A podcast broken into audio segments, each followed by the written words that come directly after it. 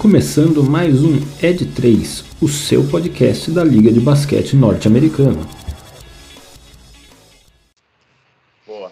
Sejam todos muito bem-vindos. Este é mais um episódio do meu, do seu, do nosso podcast de NBA, o Ed 3. E começamos os playoffs depois de quatro jogos de play-in muito emocionantes, com viradas e decisões já no final de jogos, iniciamos aí tão, a tão esperada pós-temporada com os confrontos que levarão ao grande campeão da temporada, ao grande campeão da NBA deste ano, né, desta temporada 21-22. Mais uma vez estamos eu aqui, Rafael Medeiros, com Gabriel Spangero e Michel Braga para comentar essa primeira semana de rodada de playoffs. Meus amigos, muito boa noite. Estão bem? Estão vivos após essas primeiras, esses primeiros jogos emocionantes? Estamos sim, firmes e fortes, com solavancos, porém firmes e fortes. Firme e forte, né? Agora é quando o filho chora, a mãe não vê, porque tem jogos logo de primeira, primeiro round aqui já pegados pra caramba, jogos que não, você não esperava num nível tão absurdo que está sendo bem bacana esse primeiro round. Vamos ver o que, que acontece por aí. Muito bem, neste episódio comentaremos sobre estes primeiros confrontos, esses primeiros jogos, as séries praticamente todas aí já nos jogos, indo para os jogos 4, né, já com seus três primeiros jogos, a maioria, né, algumas com o segundo, já sendo jogados. Muito bem, eu vou começar no leste, Vamos começar pela Conferência Leste e vamos começar com um confronto do primeiro contra o oitavo, que é o Miami Heat versus o Atlanta Hawks. Vale lembrar que o Hawks se classificou em cima do Cavs, né? Ganhou do Cleveland Cavaliers é, no play-in, né? na verdade ganhou do, do Hornets e depois ganhou do Cleveland Cavaliers e se classificou na oitava posição é, para disputar o playoff versus o Miami Heat. A série está 2 a 0 e temos um Jimmy Butler endiabrado nessa série. Né? No primeiro jogo, marcando 45 pontos, sua maior marca na carreira em playoffs. Mano Mixel, o que esperar aí para os próximos confrontos dessa série? Vai ser varrida, hit em 4, Hawks vai reagir, e o que podemos esperar desta série que não tá tão assim é, acirrada na minha visão. É, cara, primeiro eu queria começar fazendo aqui uma, uma consideração aqui, externando toda a minha insatisfação com a NBA e mantendo, mesmo depois. Olha, olha.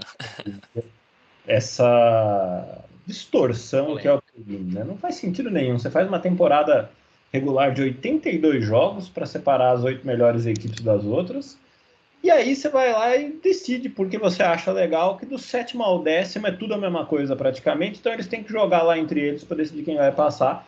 E, e aí você acaba vendo uns times preguiçosos igual o Atlanta Hawks, poderia ter se classificado numa posição melhor ao longo da temporada, mas não, não jogou o que podia, ficou em nono. Aí você vê esse time no lugar do Cavs, que é um time que pô, foi, entregou mais do que se esperava dele, foi um time que tirando o final da temporada, sempre brigou em posições mais altas. Aí no final teve contusões num elenco que não é tão forte, de jogadores jovens e tudo mais.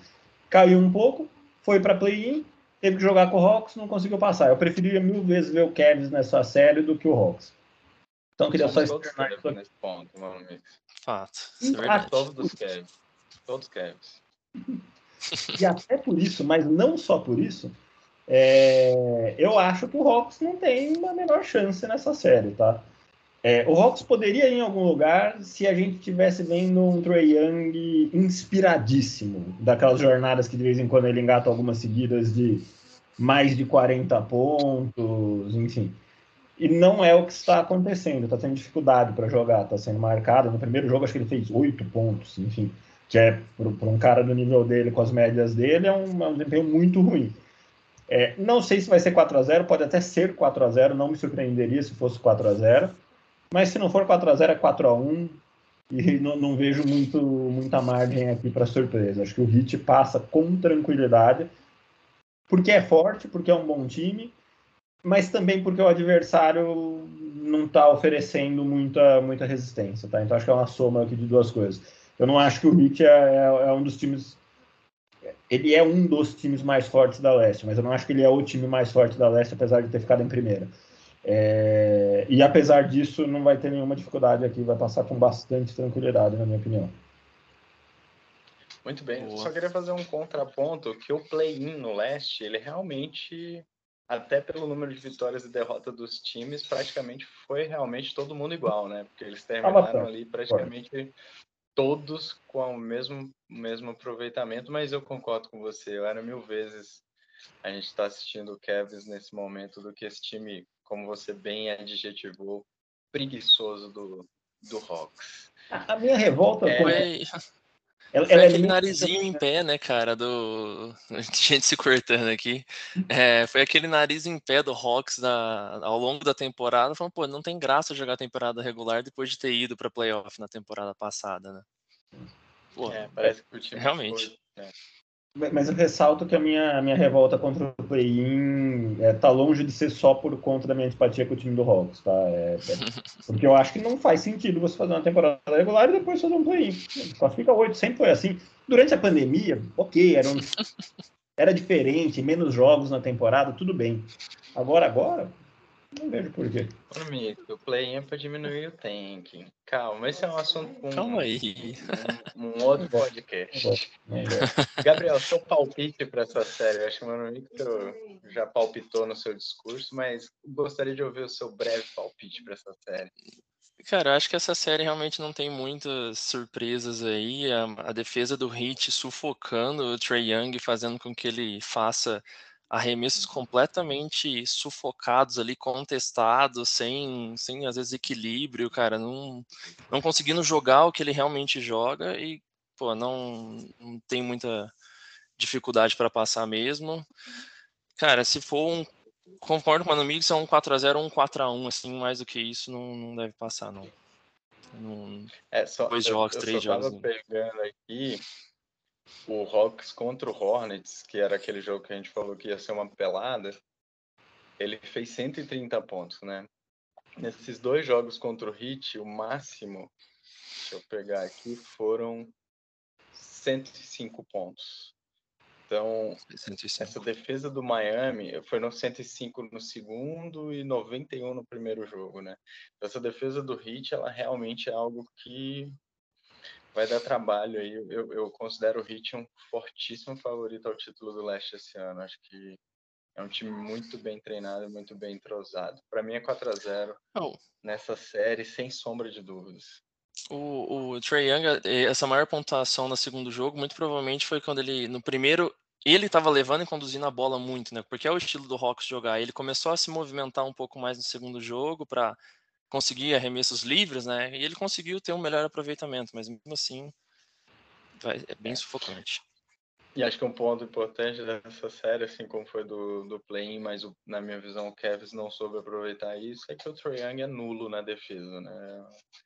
É um jogador. Fato. É, um, é o, o Hawks defende com um jogador a menos. Isso é. Assim, o, o, o em pontos concedidos, é a terceira melhor defesa da liga. O Hawks é a vigésima. Então, você tem uma grande, mais do que uma diferença ofensiva aqui, que talvez seja menor, bem menor, a diferença defensiva dos dois times é muito grande. E digo mais, cara, o Hawks só teve uma última arrancada na temporada e foi para a zona de play-in muito em função da volta do Deandre Hunter ter voltado e ter melhorado, porque essa defesa era muito pior no começo da temporada. Muito pior. Muito bem, vamos para o outro lado da conferência. Não vou para o confronto primeiro e oitavo.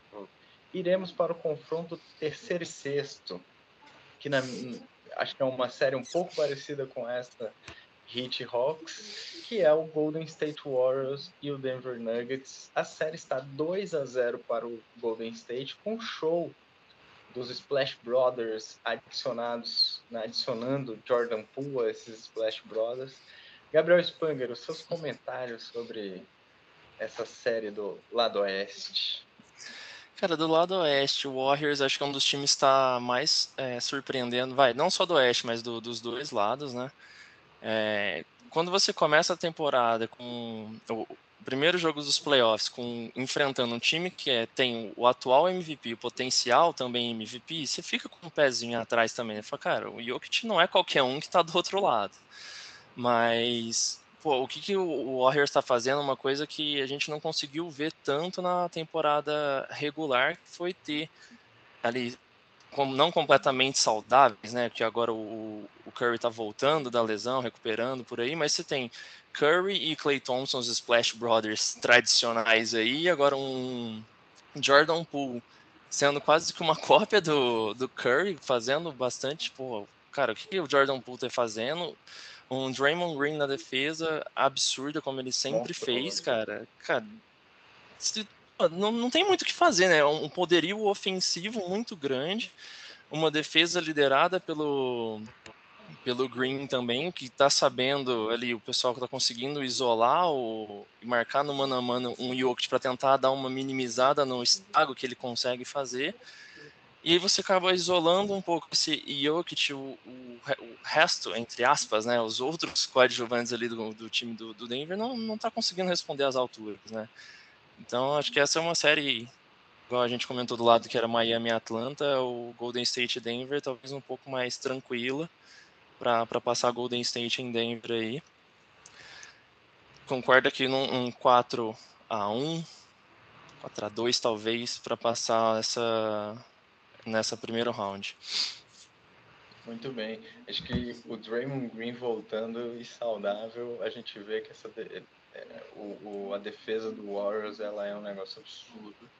Foi durante muito tempo na temporada a melhor defesa da, da liga, né? No começo da temporada, né? enquanto, né? É, enquanto ele estava saudável e jogando, acho que muito, muito difícil para o Denver. Minha opinião também é que é um 4 a 0 para o Golden State. Eu acho que o Denver sucumbe, mesmo jogando em casa, porque é, é, é, existe um abismo hoje de diferença entre os dois times, não só do ponto de vista de talento, mas das opções.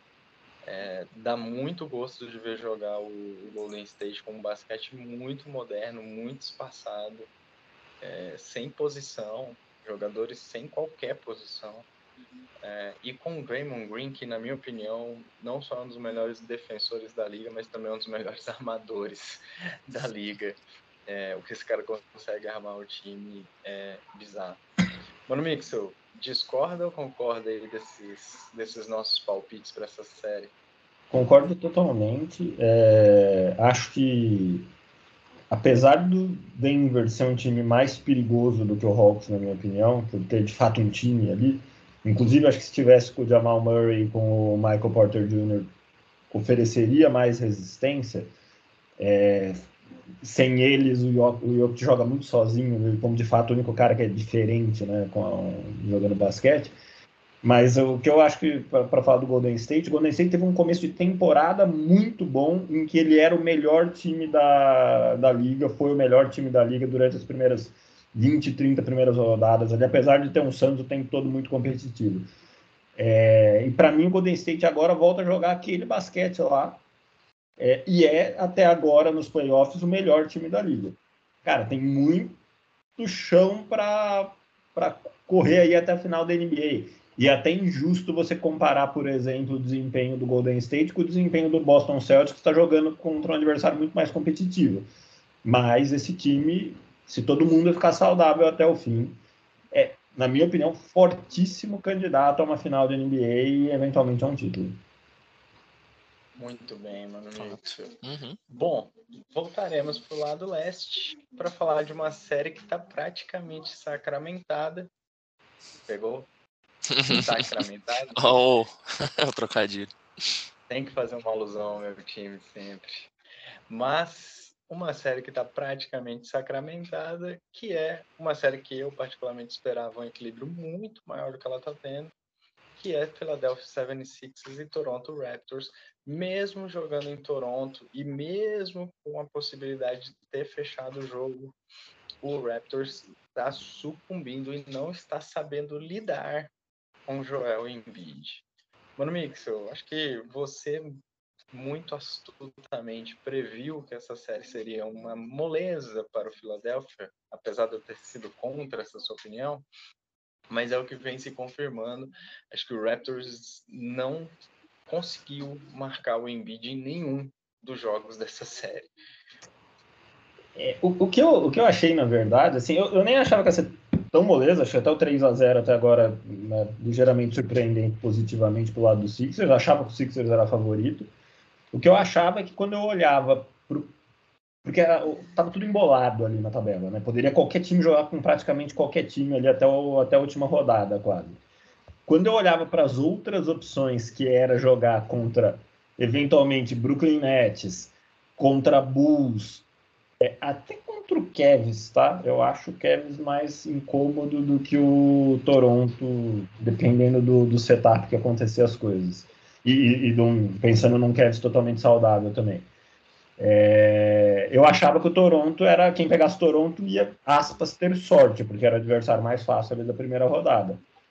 É, e acho que é um pouco o que você trouxe, né? O Embiid é muito difícil de ser marcado e o Toronto, apesar de ser um time aguerrido que tem uma, uma, uma força defensiva bacana, não está conseguindo. O Harden fez, na minha opinião, dois bons jogos, apesar de, no, aliás, três bons jogos aí na, na média, apesar de ter estourado por faltas no último e o time ter tido que terminar ali sem ele. É, mas é uma série que essa, né, depois de três jogos 3 a 0 eu aposto meu dinheirinho de que o Sixers vai estar na semifinal. É, e, e vale lembrar, né, que o Matisse Taibo, ala do Sixers, não está podendo jogar os jogos em Toronto, né? Ele não está tá vacinado. Né? E os jogos em Toronto ele não pode jogar por determinação da, do governo canadense e é um baita defensor, um baita jogador na defesa desses Sixers e mesmo assim o Toronto, né, ontem não soube aproveitar nem a ausência dele, nem a ausência do Harden no final do jogo. Ainda assim sucumbiu para uma bola de três do Embiid ao final da primeira prorrogação para levar o jogo para a vitória. Eu acho que essa série não tem muito o que pensar. Acho até que o Toronto pode ganhar o jogo, o jogo, o jogo 4 em casa, mas muito difícil uma reação é, acho que o time do Toronto, inclusive, demonstra para mim, não sei se vocês perceberam isso também, mas um cansaço muito grande, é, até em virtude do jeito que joga. Né? A defesa do Raptors é uma defesa de perímetro muito aguerrida, né, que dobra muito, tenta dobrar muito na marcação, e como você está tendo que dobrar na marcação no perímetro e voltar para do, dobrar no Embiid quando ele adentra o garrafão, parece que o time cansa, né? Não, não consegue manter o desempenho físico os 48 minutos, e aí ontem ainda teve mais cinco minutinhos de, de prorrogação. Então, série bem, bem aí, com um caminho bem claro, acho que na nossa visão aqui. Gabriel, não sei se concorda com esses palpites também. Concordo, concordo sim. Acho que o que você falou da, da marcação deles voltarem para dobrar no Embiid quando ele entra no, no, no, garrafão é muito claro quando você vê no jogo que ele pegou a bola no meio do garrafão, cara, vem três jogadores direto ali em cima dele para tentar parar o que o estrago que ele faz, né? E não só no garrafão, ele, pô, ele terminou o jogo com uma bola de três.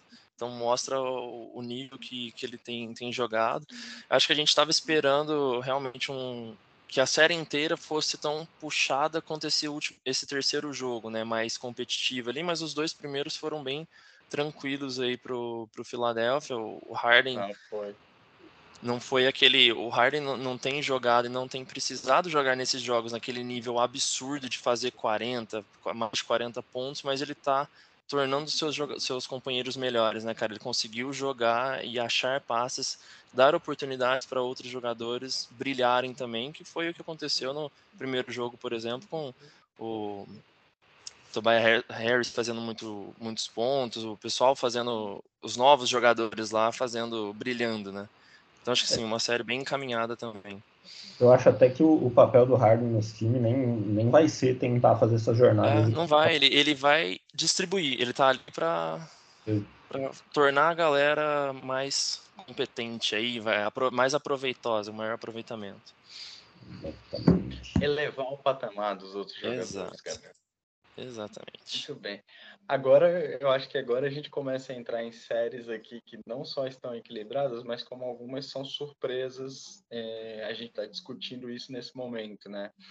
E voltando de novo aqui para o Oeste, eu acho que uma série que surpreendeu especialmente por conta do jogo do jogo de terça-feira à noite foi Phoenix Suns e o New Orleans Pelicans. É, eu acho que todo mundo esperava uma varrida muito tranquila do Suns, até pela campanha, primeiro lugar da liga, geral, baita aproveitamento. Primeiro jogo, cara, Chris Paul botando no jogo no bolso, é, mas a gente viu um Pelicans reagindo no segundo jogo, ganhando o jogo em Phoenix e com uma atuação de All-Star do nosso querido Brandon Ingram, é, jogando muita bola e levando os Pelicans ao empate dessa série. Acho que essa aqui, para mim, é uma das grandes surpresas até esse momento. Ver um Pelicans tão aguerrido e, e de novo, né? O quão impactante e bem fez a vinda do CJ McCollum para esse time do Pelicans. É absurdo o quanto esse time elevou o patamar depois da troca. É, isso que eles não estão nem com a sua grande estrela saudável, nem jogando, que é o Zion. O que você achou, Mano Mix, do, do time que você gosta tanto aqui, que é o Phoenix Suns, e do professor Chris Paul? Cara, acho que foi uma surpresa esse segundo jogo, sem dúvida. Acho que o Suns tem um problema para gerenciar, porque o Devin Booker tá fora. Me arrisco a dizer que se o Devin Booker não tivesse se machucado, o Suns teria vencido o segundo jogo. Lembrando que só no primeiro tempo que ele jogou, ele deixou uma bagatela de 31 pontos. É... E pelo que eu não procurei aqui, mas pelo que eu ouvi, ele está fora pelo menos dos jogos 3 e 4. São três semanas. É duas a três semanas fora. Duas a três semanas fora? Duas a três semanas fora. Bastante coisa. É... Bom, isso ele certamente fará falta. Ainda assim, eu acho que o Suns é mais forte e acho, acho que o Suns passa. Acho, inclusive, que o Suns pode passar com 4 a 1 Não me surpreenderia. É, Para mim, o que fica aqui de mais é, impressionante, na verdade, é que se esse time já consegue ser muito mais competitivo do que o Pelicans foi durante toda a temporada, como vai ser esse time com o Zion? Acho que vai dar muito trabalho. Assim, se, se, se, eu fosse dar um palpite para a série para não ficar aqui em cima do muro, Suns 4 a 2 Mas acho que o Suns ainda assim ganha. Acho que é mais forte, é mais time, mais organizado. Conseguiu durante a temporada regular se virar bem sem, sem o Booker. Enfim, se não tiver outros problemas de lesão, acho que o Suns deve passar. Conseguiu é, se virar mano. bem sem o Booker e sem o Chris Paul também, né, na, ao longo uhum. da, da, temporada. É, é o, o, elenco do Suns é muito bom, né, cara? Tem repertório. É muito... Tem, tem repertório, é. tem profundidade. Consegue rodar, né, cara? É muito, muito bom. E... Mas eu acho que esse ponto que você trouxe do Zion, cara, é uma coisa pra gente ver a temporada que vem. Imagina esse Pelicans com o Zion e com alguma coisinha ali na free agent para trazer para o banco, um, para aumentar um pouquinho a profundidade desse elenco. Acho que é um time tá aí para brigar legal ano que vem. Uhum. Falei, é, a gente não, não, não, esperava, né? Tipo, é a primeira melhor campanha da liga, e se você travasse nos 16, né? Seria de qualquer jogo, de qualquer jeito, Suns contra Pelicans, né? Se fosse só uma conferência, né? Então você, ele veio, o Pelicans vem de uma melhora, pelo que você comentou, né, Rafa? O, Ingram jogando muito, a troca do, do CJ. É, e aí esse jogo acho que foi independente do que acontecer na série, né? Que acho que concordo com os palpites que o Suns passa com 4 a 2 aí muito provavelmente, acho que na minha visão. Cara, vai ser um, um, um jogo que eles vão lembrar e vão falar, pô, a gente conseguiu elevar um pouco o patamar do nível e ainda tem o Zion para vir. Então, acho que tá, tá super claro. É um time que a gente pode dar uma olhada aí na, na Free Agency, na próxima temporada, que acho que vai dar. Pode brigar um é. pouquinho é. a mais do que veio fazendo, sim. E é engraçado porque, assim, quando, quando houve a troca do McCollum, né, as notícias davam do tipo, olha, o, o Pelicans está trocando porque eles ainda, ainda acreditam num sucesso em curto prazo. Uhum. É, eles acreditam que esse time né, pode dar resultado no curto prazo. Não era o que eu acreditava, o que eu esperava, pelo contrário.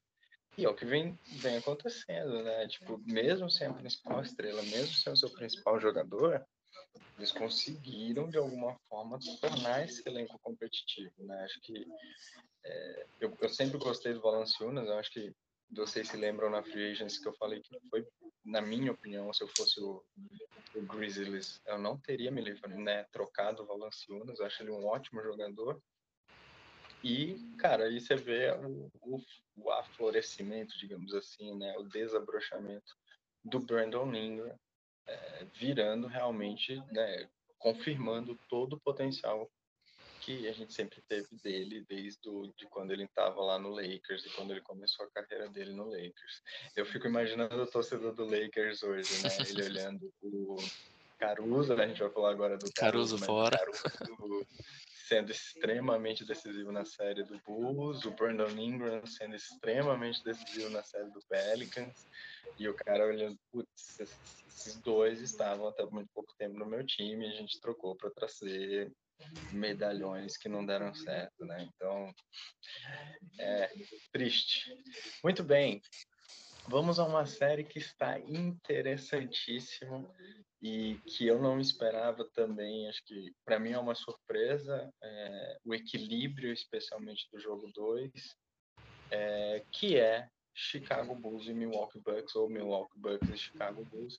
Milwaukee teve a terceira melhor campanha da Conferência Leste e o Bulls a sexta melhor campanha. A série está 1 a 1 hoje, após um jogaço ontem, em que o Bulls venceu em Milwaukee é, o Bucks e com uma vantagem até considerável. E ainda para agravar um pouco a situação do Bucks, com o Chris Middleton saindo ao final do jogo e também é, é dúvida para o restante aí dessa série. Gabriel, Milwaukee e Bulls. O que falar dessa série, meu querido? Eu acho que essa série realmente era é, é surpresa para todo mundo, né? Porque no final da, da temporada o Bulls veio perdendo aí um, um rendimento, né? E principalmente para os times é, do topo de, de ranking de cada temporada, né? Os mais fortes. Aí na nossa visão, pô, ah, ia ser uma varrida do, do Bucks 4 a 0 contra o Bulls, lindo e maravilhoso. Aí só tem um probleminha que se chama Alex Caruso no segundo jogo ali, é, na defesa, fazendo uma atuação absurda em cima do, do, do Antetokounmpo também, né? A marcação individual em cima dele, é, o posicionamento que o cara tem, a leitura de jogo que ele tem ali no, em roubos de bola na defesa que, que fez do Bucks quando você do Bulls, cara, é, é sensacional, né? O que que.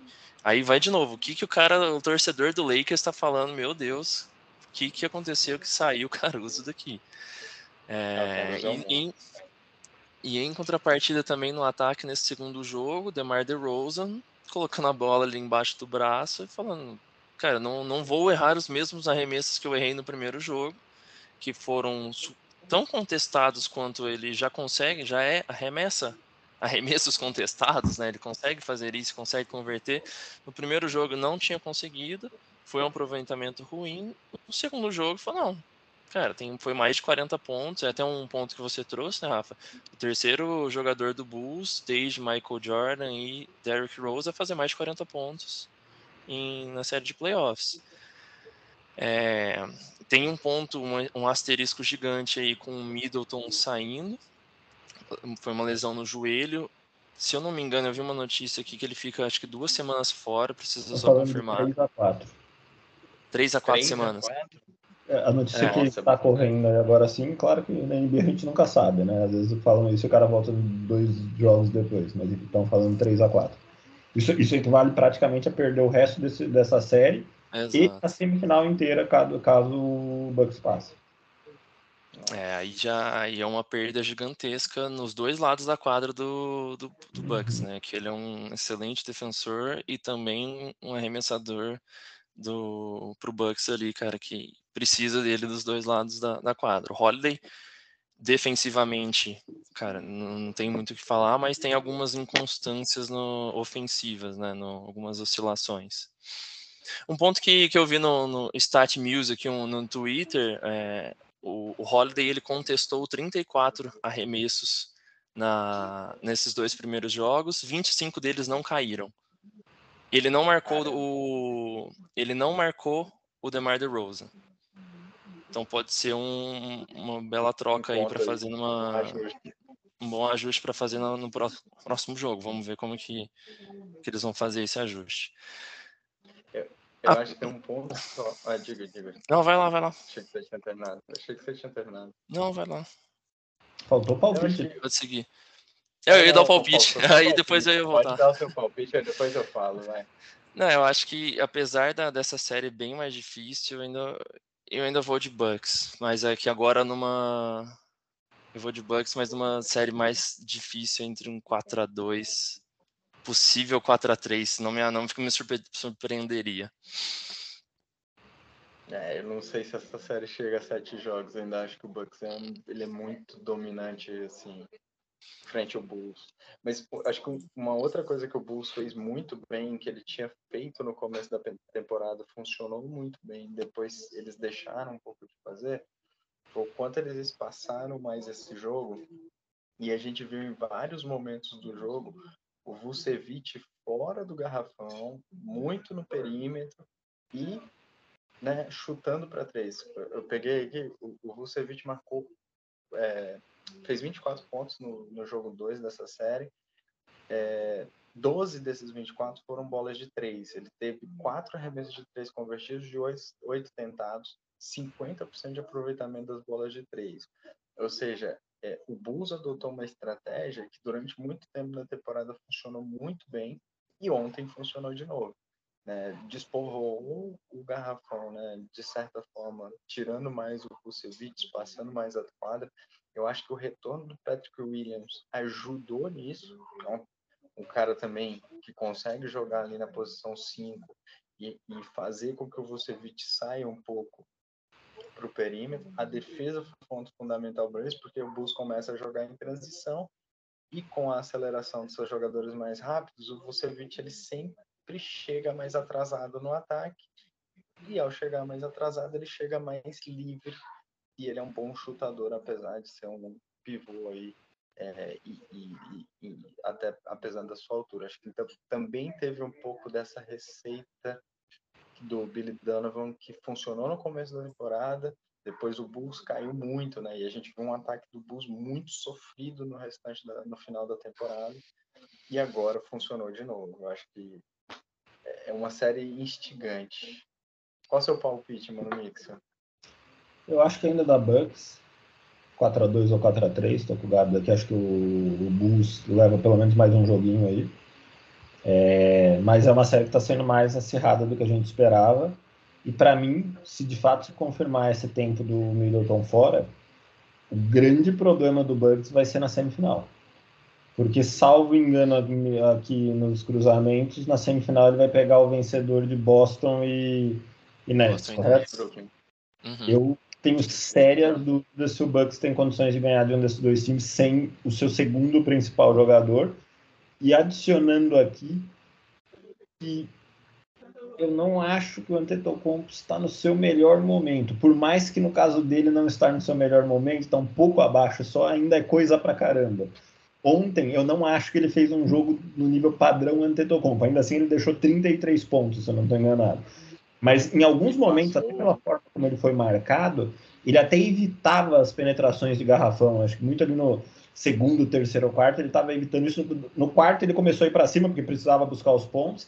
Mas sempre que ele entrava no garrafão, e aí, mérito do Caruso, da defesa do Bus como um todo, sempre foi muito contestado, muito contestado, com muita dificuldade. Quando não fazia falta de ataque, né? quando eu não acabava atropelando alguém fazendo uma falta de ataque. E uma pena o Middleton, depois de um quarto que ele jogou muito no terceiro quarto, ele estava só com três pontos na partida, e acho que no terceiro quarto ele fez mais 13 ou mais 16, se eu não estou enganado, e aí acabou num lance até bobo, se lesionando. E apesar de tudo isso que você falou do, do Antetokounmpo, né, meu amigo, ele ultrapassou ontem o Kareem do Jabbar como o maior pontuador da história da NBA em playoffs, né? Não, ele é. Já tinha passado nas temporadas, na temporada regular, passou agora nos playoffs, né? É, absurdo, né, cara? Absurdo, absurdo, absurdo. Muito bem, vamos a uma série que parecia que seria fácil, ela se complicou para um lado, que depois pareceu que ia ser mais fácil por outro lado. E essa série para mim é a mais incógnita de todas, é, na minha visão, que é Dallas e Utah. A série está empatada em 1 a 1 O Doncic hoje saiu a notícia, provavelmente ele só volta para o jogo 4, após a lesão que ele teve no último jogo da temporada na panturrilha, ele teve um estiramento na panturrilha. É, e a gente está vendo um Jalen Brunson jogando muita bola e emulando né, o, o Luca Doncic. É, e do outro lado um Utah que parece que não está naquela sintonia que foi durante muito tempo o melhor ataque da liga, né? É engraçado como essas equipes elas, elas alternaram de, de situação, né? A gente sempre teve um Jazz muito forte na defesa, até pelo Gobert, e um Dallas muito forte no ataque em função do Luca. Essa temporada o Dallas foi uma das melhores defesas da liga e o Utah foi um dos três melhores ataques da liga, né? Então é uma série bem diferente do que a gente esperava, muito desequilibrada aí com a ausência do Luca nesses primeiros jogos, mas que parece que o Utah não está com aquela confiança, assim como não estava no passado quando foi eliminado pelo Clippers, mesmo sem Kawhi. Gabs, comentários seus dessa série? Eu acho que essa série é, é, o que você comentou, né? É uma uma pressão muito grande em cima do, do Utah Jazz que chegaria com uma certa obrigação de já vencer os primeiros jogos ali, né? Fora de casa. Você não espera isso de um, de um time que está vindo fora de casa, mas pelo ponto que, que você comentou, né? Ele está vindo contra um, um Dallas sem sua principal estrela, Pô, será que eles seriam relembrados aí com o que aconteceu na, na temporada passada, perdendo para um Clippers, desfalcado pela sua principal estrela, que era o Kawhi? Pô, tipo, tem essa pressão aí também, né? Pô, vai perder para algum time que tá sem a sua principal estrela. Acho que é uma pressão a mais que eles têm ali. É... E, cara, a defesa do, do Utah depende muito e muito, como a gente já viu a temporada inteira, do, do Gobert, né? Eu tava vendo uma, uma estatística aqui também, ó, o aproveitamento do, dos arremessos do, nesses playoffs, quando um jogador é marcado por qualquer um do, dos titulares. Cara, o mínimo, tirando o Gobert, que é 32%, o mínimo dos outros é 47%, acima de 50%. Então eles conseguem, eles cedem muito mais esse, esses arremessos, né? E uma oscilação no, no, ataque vai pelo menos no primeiro jogo, né, que o Donovan Mitchell começou a jogar no segundo tempo, foi é, compensado pelo Bogdanovich no, no primeiro tempo, então conseguiu compensar um com o outro, mas ainda assim, né, é uma incógnita gigante o segundo jogo, os arremessos do Dallas caíram. Você teve o Jalen Brunson fazendo uma partida espetacular. É, as bolas, foi recorde de bolas. Oi? E o Max Kleber também caiu muita. Tipo, Não, foi, foi recorde de bola de três do, do Dallas em playoffs e foi recorde pessoal do Jalen Brunson no, em pontuação em playoffs. Então, assim, foram vários recordes pessoais. Sem ali o, o, o Don't, tipo, Será que isso fica sustentável por mais outros jogos? É, agora indo para casa, indo para Utah, tem a, o apoio da torcida para o outro lado. É, cara, essa realmente é uma, uma série que está muito incógnita. É... Mas eu acho que você disse tudo. É, se, se, os Coringas do Jazz não jogarem, é, o Dallas provavelmente vai vencer essa série, porque o primeiro Exato. jogo o Bogdanovich jogou muito bem, muito bem mesmo. No segundo já nem tanto, e aí eu sinto uma certa desconexão entre o Mitchell e o Gobert. Eles têm se alfinetado um pouco, né, fora das quadras. E eu acho que se o restante do time não conseguir compor, mesmo com, com a ausência do Doncic, Dallas, é. na minha visão, ainda é favorito para essa série. É, nesse segundo jogo, pô, basicamente, o pessoal tava eu tava vendo um lance, o, o, o Brunson, acho que ele, ele passa com uma certa uma facilidade tão grande pelo Donovan Mitchell ali na defesa, cara, que ele não, ele não vai fazer a bandeja em cima do Gobert. Você vai chegar, você vai parar na, na cabeça do Gobert, vai tomar um toco, alguma porrada em cima, pô.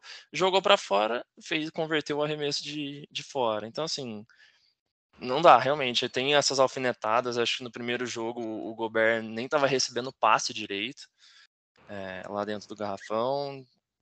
Tem que realmente todo mundo tem que jogar ali pro Dallas, pro Utah conseguir passar. E o palpite, Gaves? Dessa incógnita. cara, essa é foda dar um, um, palpite, cara. Eu não sei, acho que se realmente confir... vai, vamos de Dallas com a esperança de de Doncic voltando aí nessa próxima nesse próximo jogo. Pô, agora 4 Não, ele volta no 4, né? Ele volta no jogo 4. Ele volta no, no jogo, jogo quarto. Ah, não, próximo jogo sem ser o de hoje, o próximo. que hoje vai, vai ter um jogo hoje. Boa. E o C, Marmix? Eu acho que o 4x3 Dallas, contando com a volta do Doncic. É... Supondo que o Doncic não volte, o Utah deveria vencer essa série. E supondo que o Doncic não volte, e supondo também que o Utah mesmo assim não vence essa série, eu acho que eles deveriam fechar o time, fechar a franquia, porque são óbvios sinal de fracasso. Mas, o Dallas é mas o é... O Dallas tem muitos problemas sem o Doncic. E, o, e o Utah, é teoricamente, no né? papel, é um time muito forte, deveria é. passar. O Utah talvez devesse ganhar do Dallas, mesmo com o Doncic. Talvez. Talvez seja um time, no, no geral, mais forte. É, mas é um time que tem problemas, não dá para confiar muito. Não tem dado para confiar. É, e, esse, e, esse, é o boato que corre na liga, né? Se o Jazz realmente perder essa, essa série, existe uma grande possibilidade de um rebuild. Já tem muita especulação do Gobert no Warriors, que o Warriors iria para cima do Gobert nessa, nessa free agents. É, e que Gobert a reconstrução Warriors. seria. Criamos um monstro. É e que a reconstrução seria ao redor do Donovan Mitchell, né? Você tem o Mike Conley também, que eu até acho que o Mike Conley renovou o contrato com o Jazz, eu não lembro quanto tempo na última na última off-season, mas que também já é um jogador mais, mais velho, né? Já, já tem um tempo aí na, na liga. O Joe Ingles foi, mas deve voltar ao longo do, da temporada que vem, né? Eu acho que é, é é uma incógnita até para o Jazz. Muito bem, vamos para as últimas duas séries no leste. Acho que uma série que a gente imaginou que fosse ser equilibrada, está sendo equilibrada, mas na minha visão, e aí já vou já vou criar polêmica aqui, para mim a final do leste será Boston Celtics e Miami Heat. É, eu acho que o Celtics está jogando com uma cara de time de campeão, é, com o Marcos Smart aí, defensor do ano, né? Defensive Player of the Year. E, cara, que sintonia o Tatum jogando para ser assim, nível All-Star, MVP, o que quer que seja. É, e um Duran errando muito. Acho que a gente nunca viu o Kevin Duran errando, mas na minha visão, principalmente forçado por uma defesa espetacular que esse Celtics tem também. É, Gabs, foi você ou foi o Mano Mixon na última? Eu já me perdi. Agora é Mano Mixon, né? Mas então, posso falar lá, também, tá tudo tranquilo. Manda ver então, Gabs. Cara, eu acho que é, essa série do Celtics e, e Nets, ela, aquela prim... a última jogada do, do primeiro jogo que o, o, Jay, o Jason Tatum dá aquela pirueta lá, aquele giro, fazendo no último segundo, foi uma jogada absurda, né, cara? Mas cara, o... aquilo ali lembra, lembra coisa de Michael Jordan, assim, né, cara? O que, que ele fez ali, cara? Se ele não fizesse o giro, ele ia trombar, acho que era com o Kyrie Irving, ia ser falta de ataque ali, cara, e, pô, ia dar ruim. Nossa, foi, foi um lance absurdo. É, cara, o primeiro jogo foi, teve uma atuação absurda ali do, do lado do Nets, né? Do, do Kyrie Irving, jogando acho que 39 pontos ou 40 pontos. E o um Duran já um pouco, um pouco mais apagado né, do que ele. Um pouco, não, é mais apagado do que ele costuma jogar. E no segundo, Segundo jogo, os dois não jogaram, os dois subiram. No, no segundo tempo do, desse segundo jogo do, de Boston e Nets, os dois juntos, o Duran e o Irving, converteram um arremesso de quadra. Então, assim, não, não é uma coisa que, que você espera de dois jogadores desse altíssimo nível, que tem esses dois, mas muito por causa dessa defesa do, do Celtics, né? A defesa do Celtics absurda. Você tem uma intercambiabilidade ali, né, cara, dentre os jogadores. Eu usei uma palavra difícil, hein? uma, uma sintonia entre os jogadores ali, que você faz uma troca e beleza, com, vamos continuar jogando. E que eu acho que é, que é bacana, cara, é, eles não estão dobrando efetivamente para cima, por exemplo, do Duran. Né? Você tem sempre aquele bote, o cara ameaça dobrar o o, o Duran dá aquela assustada e ele já volta para cobrir o Kyrie Irving, por exemplo, que se ele livra, o Kyrie Irving vai pegar e vai fazer o que ele faz. Então, assim, é uma defesa muito bem muito bem consistente ali. E no ataque também, cara, você tinha um Jalen, um Jason Tatum, fundindo os dois ali. Um Jason Tatum, às vezes um pouco mais isolado, mas o resto do, do Boston jogava do mesmo jeito, cara. Você pode deixar, às vezes, um pouco o Tatum um pouquinho mais de lado que o, o Smart, o o Jalen Brown pegava a bola e fazia o que precisava ser feito, né? Sim, é. Pra... Eu acho que esse ponto que você falou da defesa é, ele é crucial. O Boston não é um time de dobra de marcação. Eles trocam muito a marcação. E a gente está vendo o uhum. quanto está funcionando em cima né, do, do Nets. O Nets não está sabendo lidar com isso, né, cara? E aí, no final, a bola que fica. Eu, eu, no jogo 2 no jogo dois era engraçado. O quanto a bola ficava no final do ataque do Nets na mão do, do Bruce Brown. Uhum. Tipo, e aí o Bruce Brown ficava, caraca, o que, que eu faço, né, velho? Porque eu não tô livre, eu tô marcado. E eu tenho que criar meu próprio arremesso, não é a dele. Não é a do Brown, né? No então, começo do jogo, ele que abriu os nove pontos de vantagem do, do Nets, né? Mas, cara, não dá, né? Muito, muito bom. É, a, a, única dobra que. A, a, única dobra que, que eu acho que realmente tem ali é quando o Kyrie Irving pega, pega na bola, porque tem o jogador dele tem a torcida inteira vaiando o Kyrie, cara. Aí é uma dobra física e mental ali ao mesmo tempo, cara. E haja dedo, né, pra torcida. É, e haja dedo pra No segundo jogo ele não mostrou dedo e fez seus pouquíssimos pontos, né? Acho que foram oito, oito ou seis pontos que ele fez no segundo jogo. Acho que foram oito pontos. Tem que até conferir. Cara, Mas pra mim, aí, na Boston. Boston 4x1, talvez um 4x2, cara. Talvez o Brooklyn tentar levar alguma coisa, mas. Boston, com certeza. Para mim, Boston 4x2.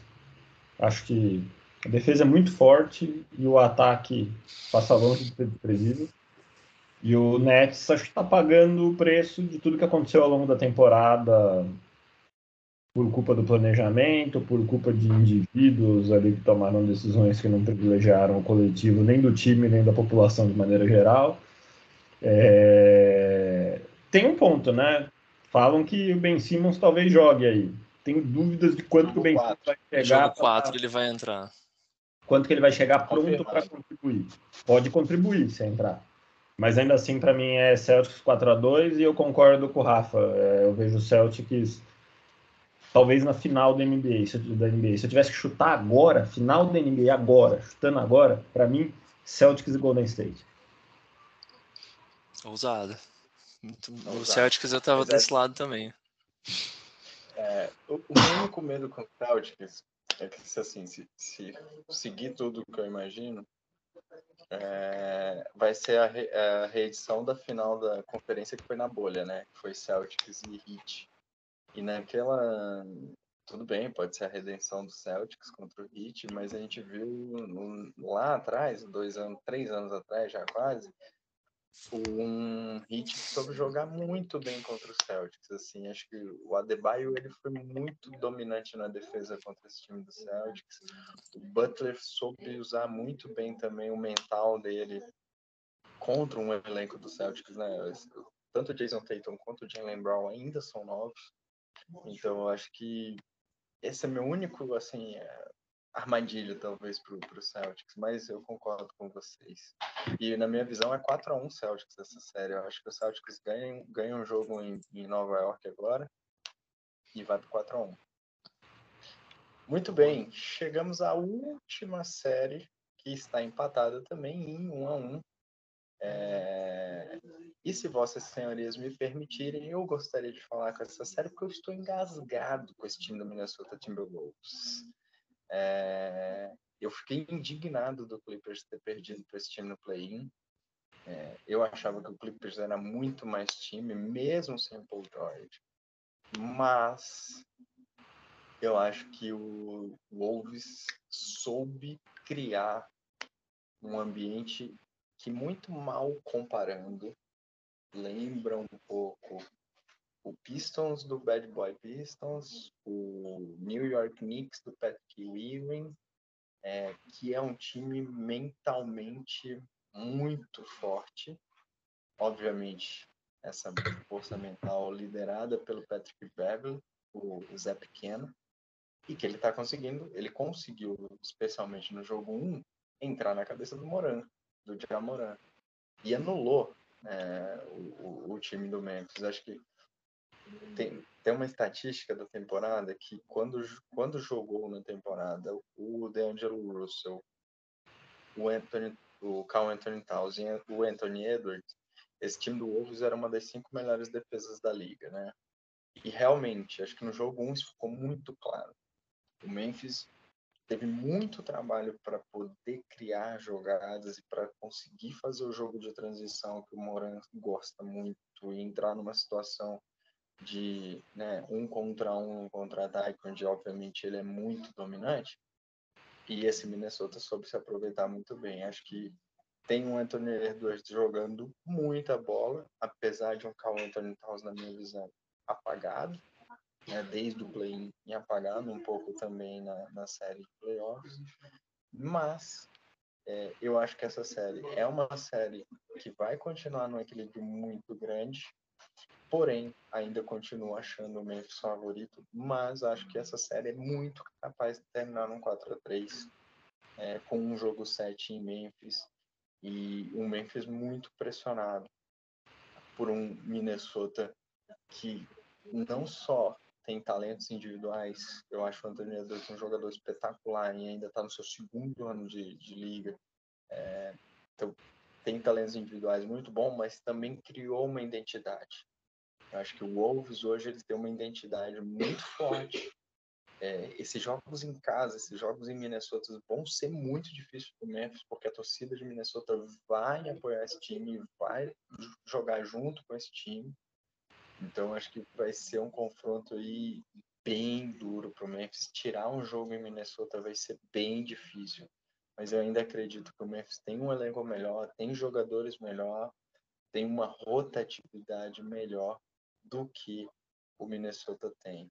Então, ainda assim, acredito eu um 4 a 3 Memphis, mas para mim essa é uma das séries que vai a sete jogos dessa primeira rodada, na minha visão, com tranquilidade.